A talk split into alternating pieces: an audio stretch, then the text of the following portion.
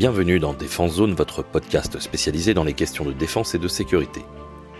Chaque semaine, en plus de nos entretiens avec des militaires, policiers, gendarmes, entrepreneurs et autres experts du secteur, nous vous proposons un court résumé des actualités qu'il ne fallait pas rater ces derniers jours. Armée, c'est une des conséquences du conflit ukrainien. Fin mars, l'état-major des armées a annoncé le départ anticipé du général Éric Vidot, le patron du renseignement militaire français. Vivement critiqué pour son manque d'anticipation de l'invasion de l'Ukraine par l'armée russe, et la faiblesse du renseignement français par rapport à celui américain, l'officier général s'est vu notifier la fin de son commandement dès l'été prochain, soit une année seulement après sa prise de fonction. Dès le début d'année, les Américains disaient que les Russes allaient attaquer. Ils avaient raison, déclarait le général Burkhardt dans un article du Monde. Nos services pensaient plutôt que la conquête de l'Ukraine aurait un coût monstrueux et que les Russes avaient d'autres options, selon le journal L'Opinion qui cite une source du ministère des Armées. Le chef d'état-major des armées reprochait notamment au DRM des briefings insuffisants et un manque de maîtrise des sujets. Dans la foulée de cette annonce, le général Vido a indiqué qu'il quitterait finalement le service actif dans les prochains jours. Le général de Mongro, ancien patron de la 11e brigade parachutiste, serait pressenti pour lui succéder. USA.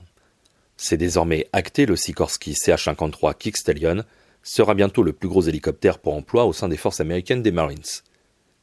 Après quelques inquiétudes sur sa motorisation et son architecture électrique, l'hélicoptère vient de franchir avec succès la phase de test initial et d'opération, consistant à utiliser la machine dans des conditions proches de celles du champ de bataille. Dans quelques mois, le Kick Stallion sera évalué à plein emploi opérationnel avec quatre machines en simultané, du personnel en ordre de combat et un soutien proche de celui rencontré lors d'un déploiement en opération. Une fois cette ultime phase validée, l'USMC prévoit de commander 227 hélicoptères pour un montant total de 23 milliards de dollars. En parallèle, Lockheed Martin devrait fournir 12 CH-53K aux forces israéliennes. Autre nation intéressée, la Corée du Sud pourrait se tourner vers les nouveaux hélicoptères de Sikorsky pour remplacer ces CH-47 vieillissants. Ukraine. Depuis plusieurs semaines, les États-Unis fournissent assistance technique, logistique et matérielle aux forces ukrainiennes. Après les gilets pare-balles, des millions de munitions et la fourniture de missiles Javelin et Stinger, c'est au tour des drones outre-Atlantique d'arriver sur le front de l'Est. L'info circulait dans certains cercles, mais c'est désormais officiel depuis quelques semaines. Les USA ont livré 100 drones Switchblade au gouvernement de Kiev. Ce drone, qui a la possibilité de fournir du renseignement grâce à sa caméra embarquée et son système GPS, est avant tout destiné à servir de drone kamikaze sur les positions ennemies. Tiré par un tube comme un obus de mortier, le Switchblade existe en deux versions, la première, plus économique, pèse 2,5 kg et peut atteindre des cibles à une distance d'un peu plus de 10 km, après une durée de vol de 15 minutes au total. Le second pèse 15 kg à une portée de 40 km et une autonomie de 40 minutes. La première version embarque assez d'explosifs pour pouvoir neutraliser une position ennemie, comme une position de mortier ou de mitrailleuse.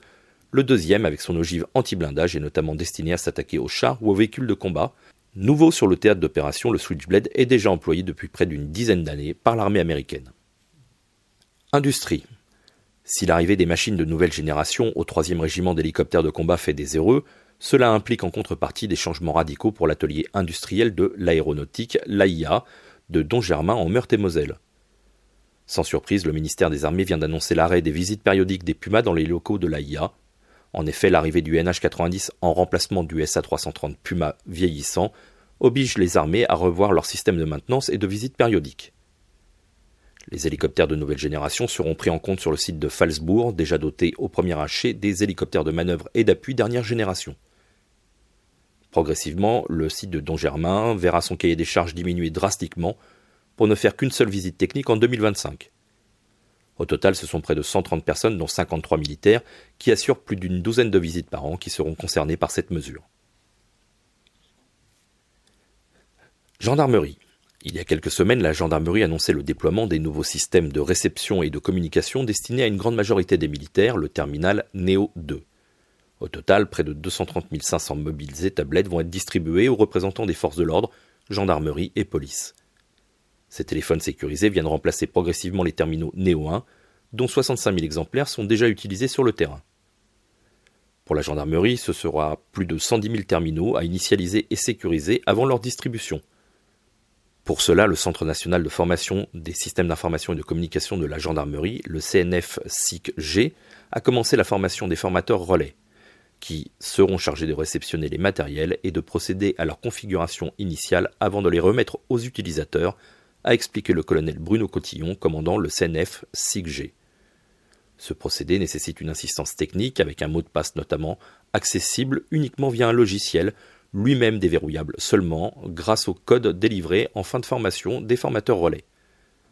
Au total, la gendarmerie devra instruire 420 personnes en moins de 5 semaines au centre de Rony-sous-Bois, mais aussi dans les écoles de formation initiale. Ukraine pour terminer. Comme chaque semaine, vous pouvez suivre l'évolution du conflit entre la Russie et l'Ukraine. Pour cela, vous pouvez accéder directement sur notre article, dont le lien sera mis dans la description de cet épisode. Voilà pour l'essentiel de l'actualité cette semaine. Pour en savoir davantage sur cet univers et pour découvrir tous nos articles et reportages, rendez-vous sur notre site internet défense-zone.com. Pour plus de brèves, d'articles de fond et de photos, nous éditons également tous les trois mois un magazine papier que vous pouvez recevoir en étant abonné à notre espace premium. Il vous permettra aussi d'avoir accès à des contenus exclusifs sur nos différents supports. Vous trouverez tous les liens nécessaires dans la description de cet épisode. En attendant, nous vous souhaitons une bonne journée et nous vous donnons rendez-vous la semaine prochaine pour un nouveau résumé de l'actualité des forces de défense et de sécurité.